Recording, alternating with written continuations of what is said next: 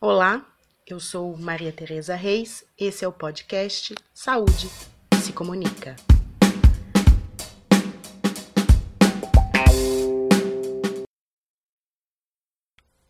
O presidente Jair Bolsonaro quer extinguir os conselhos e colegiados de administração federal, direta ou indireta, ou seja, acabar com a participação social ameaçando a democracia participativa e a formulação de políticas públicas. Em abril e maio de 2019, foram publicadas medidas para esse fim. Para o governo, a extinção dos órgãos gerará gigantesca economia, nas palavras do presidente, que afirmou ainda que os órgãos são aparelhados politicamente e que os representantes que lá estão impõem suas vontades, ignoram a lei e atrapalham propositalmente o desenvolvimento do Brasil. Na saúde, por enquanto, as medidas não extinguem conselhos estaduais e o Conselho Nacional de Saúde, por exemplo, que foram criados por lei. Além disso, a participação social no SUS é garantida pela Constituição Federal. A Lei 8142 de 1990 que dispõe sobre a participação da comunidade na gestão do Sistema Único de Saúde, criou os conselhos e as conferências de saúde, espaços vitais para o controle social no SUS. A aprovação da lei foi vitória na luta pela democratização dos serviços de saúde e faz com que a sociedade civil interaja com o governo na definição de políticas públicas que atendam às necessidades da população. Em abril, durante evento em comemoração ao Dia Mundial da Saúde na Faculdade de Saúde Pública da USP, Arthur Quioro, professor da Unifesp e ex-ministro da Saúde, alertou sobre as medidas de Bolsonaro. E eu quero chamar a atenção para o último aspecto, que me parece muito grave, que também está colocado, que exige uma resistência e alternativas concretas, que é o movimento de desestruturação de toda e qualquer estrutura de participação social nas políticas públicas que vem por aí. Coordenado pela Casa Civil e que colocam em risco, inclusive, a realização da 16ª Conferência Nacional de Saúde e a soberania, o caráter deliberatório do Conselho Nacional e, por conseguinte, de todos os outros conselhos estaduais e municipais. Eu quero chamar a atenção disso porque, assim, o SUS foi construído por meio da participação social. O movimento da reforma sanitária não é um movimento de entidades da saúde pública. Às vezes até tem um certo equívoco de achar né, que só as entidades de saúde pública que tiveram grande protagonismo lideraram esse movimento. Ele é fortemente alicerçado na participação social. E a sua resistência, a sua capacidade de continuar lutando pelo SUS como uma política pública depende demais né, da nossa capacidade de luta e mobilização da sociedade. Me parece que essa é uma questão muito concreta. Os impactos vão ser muito imediatos: mortalidade materna, mortalidade infantil, doenças é, é, que respondem às causas sensíveis por atenção básica. A tragédia está aí. Quem tem frequentado rede básica, quem tem frequentado UPA, quem tem estado no dia a dia dos nossos serviços de saúde, já sabe do tamanho da miséria, da fome, da desesperança que já começa a tomar conta de maneira cada vez mais grotesca da população brasileira. É uma situação de profunda desesperança. Saúde que se comunica. Em maio, aconteceu o seminário Participação e Controle Social no SUS, realizado pelo Observatório de Saúde da Região Metropolitana de São Paulo, na Faculdade de Saúde Pública da USP. No evento, Hermínia Siliberti, psicóloga e assessora técnica do Conselho de Secretários Municipais de Saúde do Estado de São Paulo, COSENS SP, fez um resgate histórico da participação social no SUS. Hermínia conversou com Saúde que se comunica sobre o tema. Acho que a primeira coisa que eu colocava aquele dia né, nessa exposição sobre a participação social é que ela é um projeto de sociedade ela é um jeito de ver o mundo e ela não pode se transformar numa questão meramente burocrática.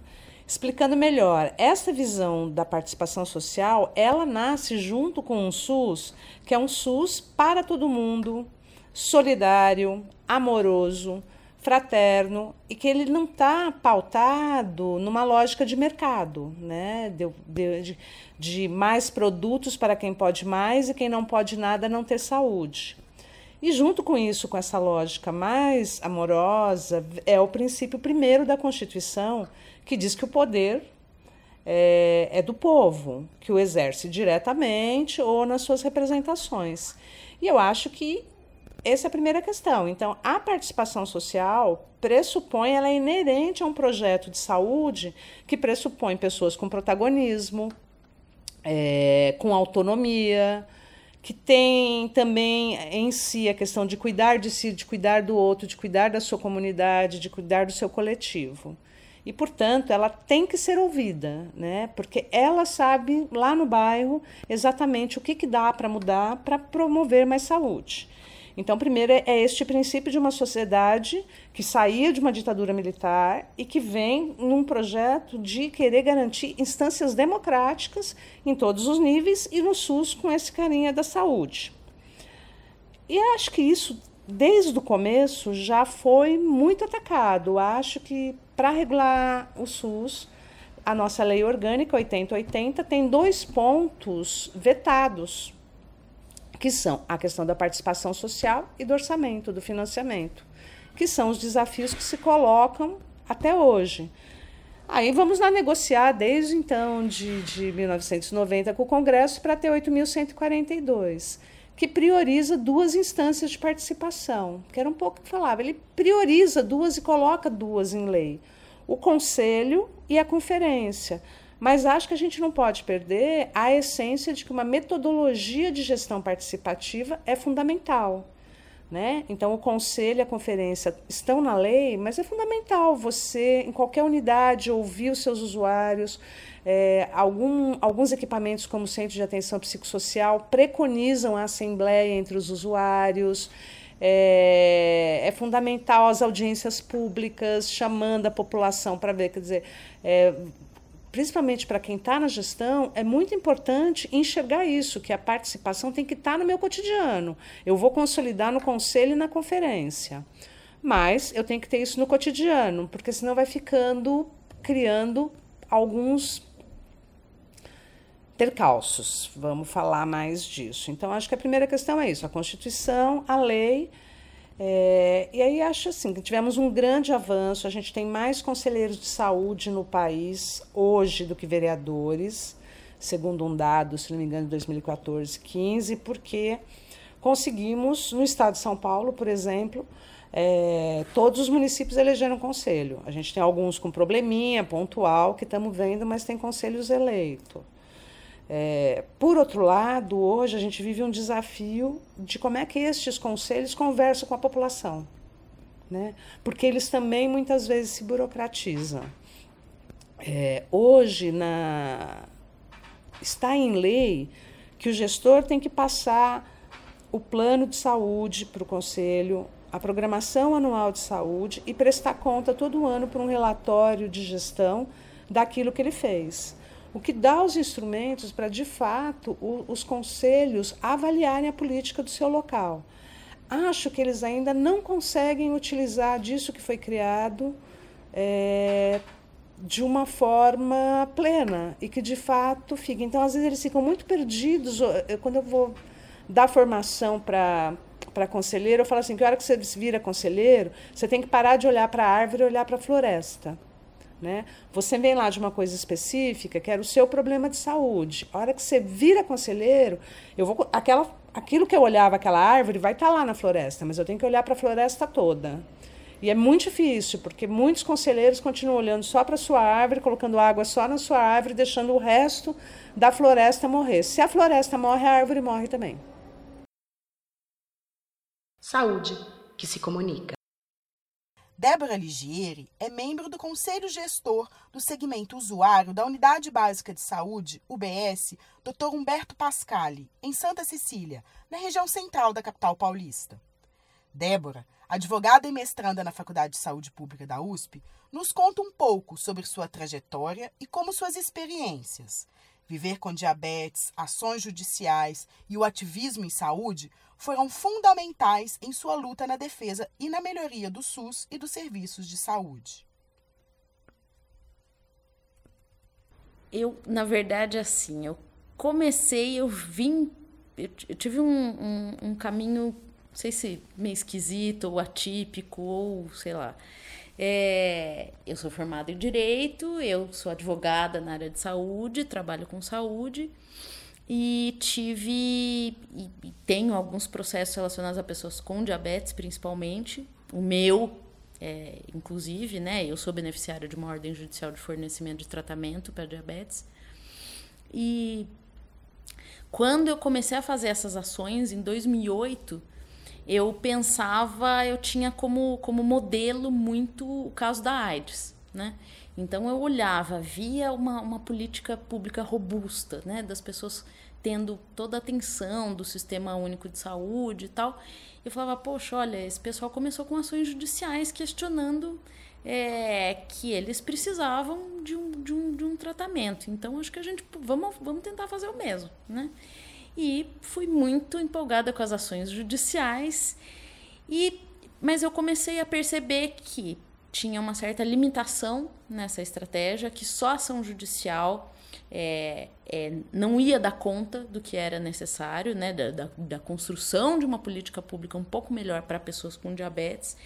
Sempre achei, eu considero achando que as ações judiciais poderiam ser um, um, um sinal de que tem uma, uma necessidade em saúde não sendo atendida. Mas eu comecei a perceber, e também conhecendo um pouquinho mais da história da AIDS, que não foram só ações judiciais, né? Que, e, comecei a ver, olha, é, a, você, a discussão que você, a repercussão que você consegue uma discussão, na verdade eu queria mesmo era discutir isso. Olha, a gente tem um sistema que atende muito bem pessoas com diabetes tipo 2, mas você tem uma pequena parcela de pessoas com diabetes tipo 1 que falta muita coisa ainda para conseguir ser bem tratado, ter o cuidado necessário. E eu comecei a ver que o Poder Judiciário não, não dava abertura para essa discussão, embora desse espaço para você conseguir acesso para as pessoas que eram beneficiárias dessas ações. Né? Então, assim, quem entra com ação e consegue uma sentença favorável, ótimo. Quem não entra, não consegue, está de fora. E, inclusive, foi uma conversa, eu tive uma conversa muito longa com uma juíza sobre o assunto, uma juíza que negou um pedido de um tratamento, enfim. E aí eu comecei a perceber que, que precisava de um, de, uma, de um outro tipo de estratégia que, que, que fosse que envolvesse mais as pessoas também. E na verdade, assim, é, eu comecei a, a, a, princípio eu era muito a, minha relação com o SUS era muito pela assistência farmacêutica, né? E a partir de um certo momento, também pelas ações judiciais, processando um monte de plano de saúde, vendo só coisas escalafobéticas, casos horrorosos, eu, eu cheguei à conclusão, perdi um pouco a crença nos planos de saúde e falei assim, olha, quer saber? Eu vou mais é, é ir para essa tensão básica que eu uso tanto falar, eu quero quero ver o que foi. Comecei a, a, a, procurar outros serviços na minha unidade básica de saúde, que é aqui da Santa Cecília, no centro de São Paulo, onde hoje eu sou conselheira do conselho gestor pelo segmento dos usuários. E comecei a perceber que, que, que era. Eu, eu comecei a achar um sistema bem interessante, né? Na verdade, assim, primeira a, a sensação que eu tinha quando eu e, e, até hoje eu tenho essa sensação, né? É, quando eu entro dentro da unidade é que eu sou uma pessoa inteira, né? É, eu não sou um, um, um pâncreas que foi lá para uma consulta, né? Eu, eu fui uma pessoa, eu entro, aí eu converso na recepção, vejo o que eu preciso, vou atrás na assistência farmacêutica, eu pego um exame, vou conversando com as pessoas, enfim, faço várias coisas numa unidade só, mas todas é, várias coisas no mesmo lugar que, que, que dão conta do, do meu cuidado integral, né? Pelo menos davam muito bem antes do desmonte, enfim, de começar. Mas aí eu sei que assim, eu fui, comecei a me aproximar um pouquinho mais para entender o SUS, depois que comecei a entrar com essas ações judiciais. E pela parte jurídica já do, do, do, do, SUS, eu achei muito bonito o SUS. Eu achei muito legal essa coisa de você não ter antes um. Quer dizer, eu vivi isso, né? Eu sou, sou, tenho diabetes desde 1986.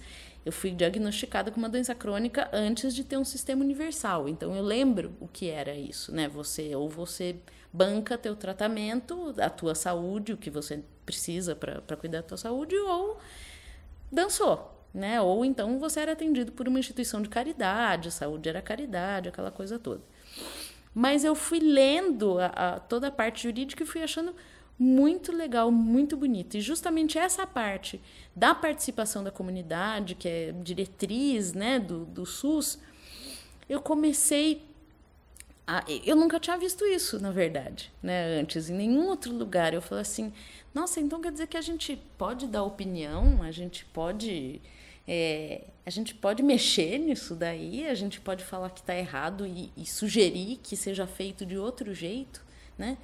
Então eu comecei a, a, a inclusive, é, tendo, eu tenho um blog que chama blog é, Diabetes e Democracia, eu comecei a entender que os debates que a gente fazia, porque eu e outras pessoas conheci outras pessoas, tal, existe uma rede grande de de blogueiros e ativistas de diabetes nas redes sociais, eu comecei a entender que tudo aquilo que a gente falava, que a gente estava falando do nosso tratamento, a gente estava falando de uma política pública que a gente com qual a gente sonhava um pouco melhor, eu comecei a perceber que aquilo tudo que a gente debatia ali era uma forma de participação social. Mesmo assim, eu sentia também uma falta de, de como eu comecei a usar a unidade, eu falei assim, mas é, eu estou fazendo as conversas aqui na internet, mas eu, as coisas estão acontecendo ali na minha OBS, né? Também, eu também quero participar disso, eu também quero saber como é que faz. E fui saber o que eram os conselhos de saúde, conselho gestor, conselho municipal de saúde, conselho estadual tal. E aí eu falei, e uma, a minha própria, a minha clínica geral da OBS, quando eu contei a minha história para ela, ela falou assim: olha é, você, eu acho que você devia ir na reunião do conselho gestor da unidade. Eu acho que você vai gostar, acho que vai ser legal. E aí eu falei, ah, acho que eu vou então. E aí cheguei um dia, primeiro foi difícil eu saber o, o, horário, quando que era a data, tanto é que hoje eu sou uma das pessoas que eu mais faço é divulgar o horário, o dia que vai ser, o local, porque essa foi a minha primeira dificuldade. Mas foi muito legal, porque eu cheguei. Eu, eu, nem lembro como é que eu descobri o dia que era e o horário, mas assim, sala não fazia ideia. Cheguei na unidade perguntei, eu vim para a reunião do conselho gestor. Aí alguém falou, ah, como é que é? Não, vim. Ah, não, eu falei, sabe onde é? Ah, não sei, pergunta para não sei quem. Aí eu fui perguntando até que eu cheguei num agente comunitário de saúde. Aí ele olhou para mim e falou assim: Olha, não sei, mas eu vou descobrir junto com você. E esse cara me levou a gente foi andando, a unidade subiu, desceu andar, tal, aí foram falando para ele, a gente achou a sala, ele entrou, falou assim, pessoal, aqui é, é a reunião do conselho gestor, né? O pessoal falou, é, ah, então, ó, tem uma usuária querendo participar. Me botou lá para dentro e falou assim, agora eu vou ter que sair fazer outras coisas, tal. E eu, eu já achei isso muito legal, né? No dia 17 de maio de 2019, o governo federal publicou o decreto número 9795, mudando o organograma do Ministério da Saúde. As mudanças ocorrem a partir do dia 31 de maio. A Secretaria de Gestão Estratégica e Participativa, voltada para ações de participação e controle social, por exemplo, foi extinta. Débora Ligieri falou sobre os decretos de Bolsonaro e as perspectivas para o futuro.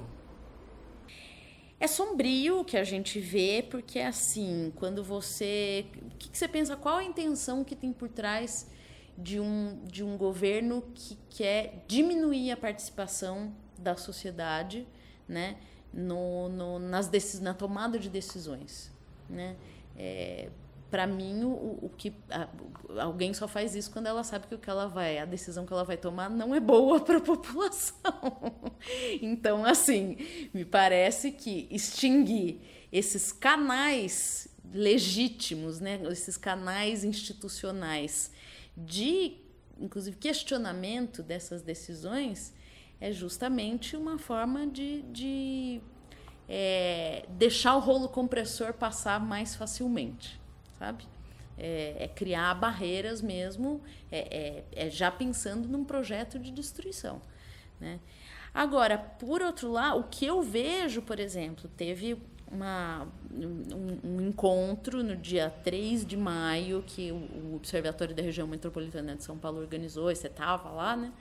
É, e foram muitos conselheiros, e, e, vários deles, a maioria, na verdade, querendo muito falar, né? Trazendo as suas experiências e trazendo as suas angústias, e assim, de, do que a gente precisa fazer, precisa qualificar, precisa ter mais recursos, né? E não é só recursos financeiros, né? Que, mas também são recursos financeiros, né? Enfim, é, que esse também é um outro jeito de você tirar a força, né? Você tirar os recursos financeiros. É, mas assim, o que, o que eu tenho visto é que tem se criado uma, uma espécie de mobilização em torno da valorização dos espaços institucionais de participação social, dos conselhos, né? É, nem vantagem e desvantagem, mas é uma, é uma coisa horrível que acaba tendo um efeito um, um, efeito interessante e positivo, que é justamente uma medida destruidora, que é você é, desfavorecer e dificultar o trabalho e a existência de conselhos participativos, mas ao mesmo tempo que fez é, é, é, deu, deu, deu, deu, empurrou talvez, ou mobilizou um movimento de, de, de valorizar esses conselhos. Então, a história do SUS é de luta, a história do SUS é de disputa, a história dos conselhos da participação social não é só de luta, é, já, antes, já teve uma luta prévia para se construir esse espaço institucional de participação social. Então, assim, essa luta vai continuar para o futuro. É isso, né? Quer dizer, aquela coisa de, de é, não existe direito ou não existe conquista que tenha garantia de se manter de forma permanente. Então é assim, é, a gente tem que continuar lutando. A gente lutou aqui, os movimentos lutaram pela, pela, pela instituição dos conselhos e vão ter que continuar lutando para manter a existência desses conselhos. A luta tem que ser pela manutenção e pela qualificação das políticas públicas e dos dispositivos existentes é, de, de, de e, que fazem parte desse processo de aperfeiçoamento e de, de gestão popular e democrática das políticas públicas. Hermínia Siliberti, fez considerações sobre as conferências realizadas, a preparação para a Conferência Estadual de Saúde de São Paulo e para a 16ª Conferência Nacional de Saúde. Hermínia também falou sobre o futuro. Acho que no momento que a sociedade, grande parcela dela, dela não está valorizando a democracia e as instâncias de construção coletiva, me parece natural que os conselhos também começam a, a se burocratizar e desvalorizar o processo democrático, dos quais eles deveriam ser o primeiro porta-voz. Né? Então, porque assim, os conselhos refletem a sociedade naquele momento. Então, hoje o que a gente vê é um pouco, primeiro, com a falta de recurso, com a emenda constitucional que congela os orçamentos, a gente vê na saúde a volta de alguns grupos mais fortes socialmente na disputa por dinheiro e grupos mais vulneráveis socialmente de novo ficando é, esquecidos. Né? Acho que a população não aceitará é, coisas que já superou. Acho que as mulheres não vão tranquilamente voltar a ser belas, recatadas e do lar acho que a população LGBT não vai tranquilamente voltar para dentro do armário. É, acho que as pessoas que vivenciaram direito não vão é, tranquilamente abrir mão desse direito. E acho que, que tem, as ruas têm mostrado para a gente, desde 2013, que hoje o que se quer é uma participação direta. Né? As pessoas querem falar por elas, elas querem conversar de uma forma diferente, elas não querem, represent... não querem só ser representadas. E acho que se coloca para nós na saúde este desafio na participação social. Como é que eu me recrio? Né? Eu acho que os grupos e coletivos que conseguirem se recriar, eles vão sobreviver e vão se fortalecer. Né? Porque eu acho que na saúde, o ministro da Saúde já falou que não vai fechar os conselhos. Né? É, então, estamos acreditando, está na lei e acho que não vão mesmo. Não tem por que comprar essa briga neste momento. Mas, assim, eu posso ter um conselho absolutamente voltado para uma outra questão. Eu posso ter um conselho absolutamente burocrático que também vai servir é, para que algumas questões não sejam colocadas. Né? Vou colocar um, um impasse bastante interessante, por exemplo. A gente teve um debate sobre saúde mental no Conselho Estadual de Saúde de São Paulo é, onde a gente, de vários representantes, ouviu que os loucos não poderiam ser atendidos nem nas Santa Casas, nem nas enfermarias gerais, e um discurso de volta do, do hospital psiquiátrico na sua pior forma. Então, assim, é, é isso, pode, né, temos que entender. Então, os conselhos também servirão para legitimar essas práticas que não eram aquelas que eram da linha e da visão de sociedade que criaram os conselhos. Né? Então, os conselhos podem ser dominados hoje para ser contra algumas questões da saúde da mulher, né? É, assim como a gente tem. Tem já lugares que questionam se são obrigados a fazer planejamento familiar, porque antes a questão de consciência era só na questão do aborto legal. Agora já começa a se questionar o, o próprio planejamento familiar, era o termo, né? não estou nem usando. Então, acho que para pensar em participação e na 16, é isso que eu falo, acho que o Conselho Nacional foi. Agora, o Estado de São Paulo é um Estado conservador, é, onde concentra os grandes grupos de interesse de, né, do, das empresas e da indústria, tanto de, de insumos e produtos como da farmacêutica, né, e que coloca também voltado muito a, a um determinado modelo de saúde, voltado, centrado em hospital, é, com o papel do, de uma das categorias profissionais preponderante sobre a outra, que não aceita nem as equipes multiprofissionais. É, um modelo de saúde colocado no estado de São Paulo, onde é, é o saber do profissional sobre o, o, saber da pessoa, então nenhuma prática é, da educação popular ou das PICs existe com força no estado de São Paulo. Então, eu acho um, um momento bastante complexo. Acho que qualquer um que falar com certeza do que será esse processo hoje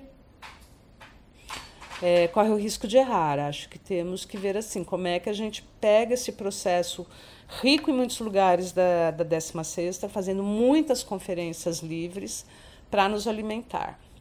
De qualquer maneira, isso que eu estou falando, tem uma coisa acontecendo que eu não sei o que é. É de uma riqueza que eu fui para uma discussão de saúde mental na região dos mananciais, tinha 150 pessoas. O ABC se reúne para discutir numa coisa livre, sem apoio nenhum, reúne mais de 100 pessoas. Né? É, Osasco também fez, pegando só que, ao mesmo tempo, você vê uma mobilização de pessoas e de municípios muito interessante. Então, assim, tem um burburinho que não vai acabar na questão formal da conferência, mas que a gente vê que tem vida, que as pessoas estão entendendo que precisam é, defender o SUS. Então, acredito no ser humano e acredito no processo civilizatório. Acho que em alguns momentos uma ciclos surgem, mas como ouvi outro dia uma pessoa falando assim, a gente nunca na história da humanidade venceu o, o fascismo sem ele estar no poder fiquei pensando. Você, às vezes, se você está no quarto escuro, você não vai enxergar o que está é, do seu lado. Mas se você acende uma vela, você vai passar a ver tudo aquilo de ruim que estava do seu lado, é que antes você não estava vendo. Eu prefiro olhar para esse momento do Brasil desse jeito. Essas coisas estão vindo à tona a gente vai olhar para elas e a chance que a gente tem de estar tá superando. Afinal, é uma história bem triste do nosso país, né? De massacre de índios, último país a abolir, abolir a escravidão. Quem sabe isso vir desta forma tão dura não é o que nos dá a possibilidade de não mais falar, não quero olhar para isso. Vamos olhar para isso, é a nossa história e poder superar. Débora Ligieri é também uma das mediadoras do podcast Avansus, da Associação Paulista de Saúde Pública, APSP. O Avansus também fala de saúde pública e da saúde como um direito. Prestigiem e escutem os ricos debates do Avansus, também disponível nos principais agregadores de podcasts. Saúde que se comunica. Esse foi o podcast A Saúde que se comunica. Nos acompanhe. Voltaremos em breve com mais um episódio. Até lá!